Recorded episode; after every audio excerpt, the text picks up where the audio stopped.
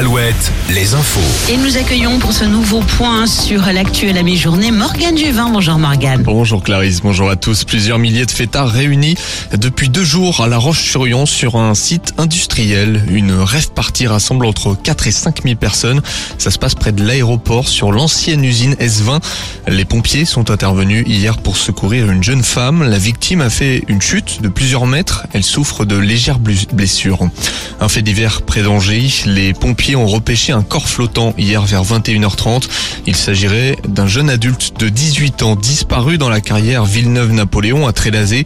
Le jeune homme a mis fin à ses jours selon le courrier de l'Ouest. Après la défaite de Nantes en Coupe de France, nous suivons cet après-midi la 33e journée de Ligue 1 à 15h. Duel de nos régions entre Rennes et Angers. Le SCO serait officiellement relégué en cas de défaite. À 17h, Lorient va défier le Paris Saint-Germain dans la capitale. Brest-Nantes, ce sera mercredi pour la course au On attend beaucoup de supporters rochelais cet après-midi à Bordeaux. Les Maritimes vont affronter les Anglais d'Exeter à 16h en demi-finale de Coupe d'Europe. Un ticket pour rejoindre Leinster est en jeu. Les Rochelais avaient battu les Irlandais en finale l'an passé.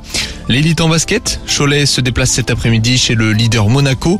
Les Choletais, quatrième d'élite, doivent rebondir après leur défaite en Coupe d'Europe. Et puis enfin le Grand Prix d'Azerbaïdjan en Formule 1, départ de la course dans une heure. Charles Leclerc et sa Ferrari vont partir en pôle aux côtés de Max Verstappen. Esteban Ocon partira de la sixième ligne. L'autre Normand d'Alpine, Pierre Gasly, s'élancera de la 19e place. Sa monoplace s'était embrasée lors des qualifications. Alouette, la météo. Le temps est très partagé dans le Grand Ouest. On observe des éclaircies en ce moment en Nouvelle-Aquitaine, en Touraine et dans les Pays de la Loire.